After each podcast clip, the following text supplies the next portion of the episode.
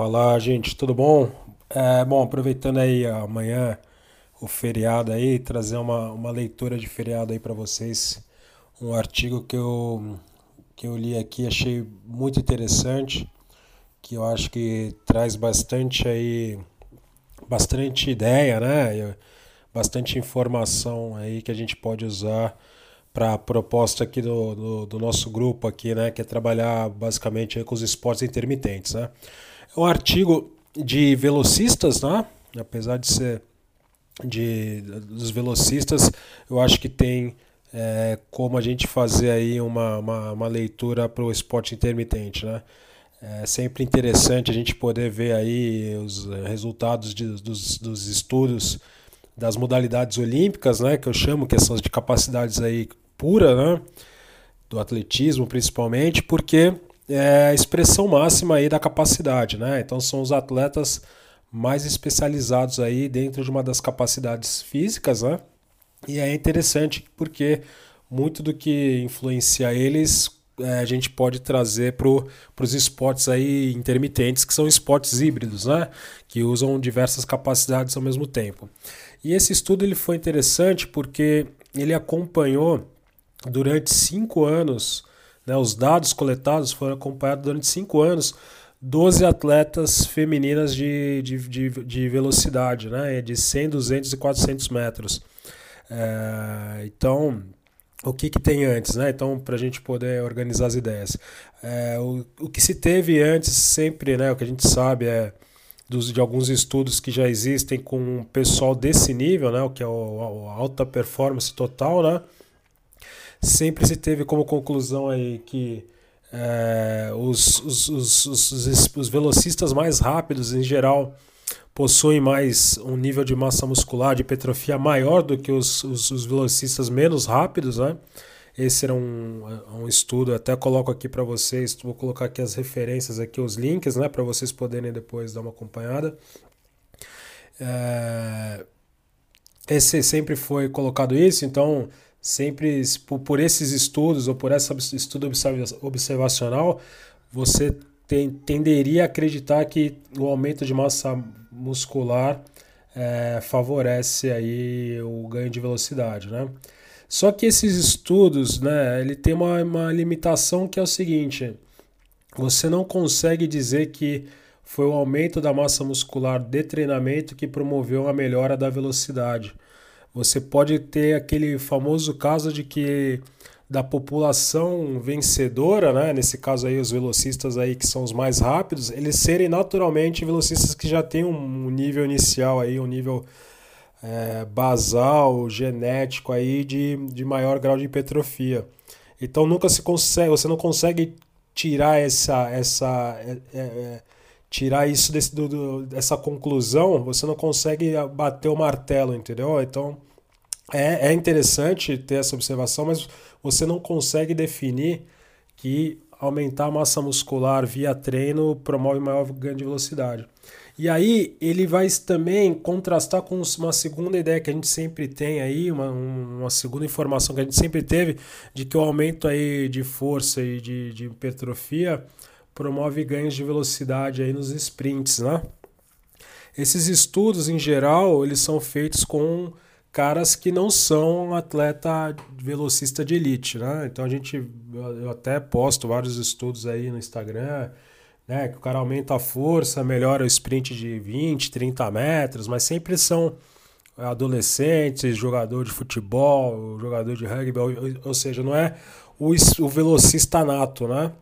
Então, quer dizer, a gente não consegue ter essa relação para esse nível de pessoa, né? Saber se realmente é, aumentar o treinamento de força promove mais ganho de velocidade. Então, o que, que esse estudo traz de interessante, né? É que eles acompanharam aí as 12 meninas aí de nível olímpico, né? Nove disputaram aí as Olimpíadas, então nós estamos falando do mais alto nível, né? É, e eles, ah, eles pegaram todas as, as, as, variáveis, as informações, desde os tempos né, que as meninas obtiveram, percentual de gordura, níveis de força. Então eles pegaram todas as variáveis de treino e, e construíram aí e lançaram isso no modelo matemático. E aí isso é muito interessante, né? Quando você fala em modelagem matemática, você está já entrando num nível de, de ciência pesada mesmo, né? É, não sei se todo mundo tem essa, esse conhecimento, né? É, você tem as chamadas hard science, né? Que são as, as ciências mães aí, né? Que estão acima de tudo, do bem e do mal aí de tudo, né? Que em geral é a física, a química, né? a biologia e você tem a matemática ali como sendo o alfabeto da, da, da, da, da lógica, né? o alfabeto da ciência é a matemática. Né? Então, se você quer ter as teorias, se você promove uma teoria, você precisa descrevê-la matematicamente porque é a linguagem da, do, do racional, né? a linguagem lógica. Então, quando você traz um estudo desse e começa a trabalhar com modelagem matemática em cima das variáveis de treinamento, você está realmente colocando aí é, um, uma, uma, uma, um fundamento aí, uma, um grau, um peso científico fortíssimo, né? Então, o que, que foi interessante desse estudo é que, claro, existe, existe sim uma correlação entre níveis de força e ganhos de velocidade. Ela é baixa, mas existe. Mas também existe uma correlação que é o percentual de gordura e o nível de velocidade. E essa, e essa correlação ela é maior do que a inclusive a de força. Então esse é um dado interessantíssimo. E aí o que ficou mais interessante foi que após a modelagem, quer dizer, né, eles fizeram todo o tratamento matemático em cima disso, ficou mais evidente ainda que o, a redução de gordura, né, de percentual de gordura, ela tem uma influência muito maior no desempenho do que propriamente aí a, a variável o aumento de força. Então esse foi um, um baita é, uma baita informação nova, né?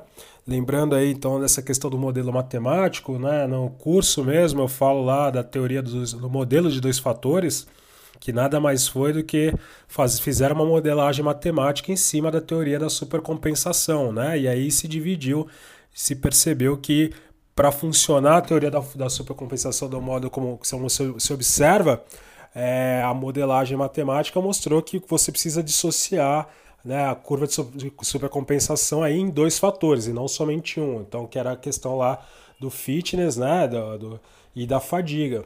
Tá? Então você vê que a partir desse, quando você utiliza a modelagem matemática, você consegue ter muita informação, né? Você consegue é, partir para patamares maiores aí de conhecimento, né? E aí foi isso que permitiu entender por que, que modelos concentrados de bloco funcionam, né? Se a gente olhar só a teoria das compensação, você não consegue explicar.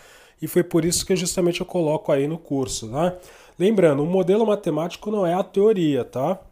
Essa é uma outra discussão. O modelo matemático é algo que você usa para suportar aí, para você poder analisar variáveis que você obtém, né, para poder gerar uma explicação. Não é, mas não, atinge graus de, de teoria, tá bom? Então, nesse estudo aqui foi interessante justamente isso. Claro, tem algumas ressalvas dos estudos.